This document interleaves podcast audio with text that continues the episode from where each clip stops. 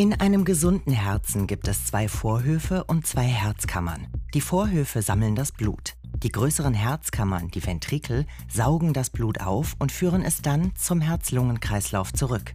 Vier Klappen verhindern, dass das Blut wieder in die Vorhöfe fließt.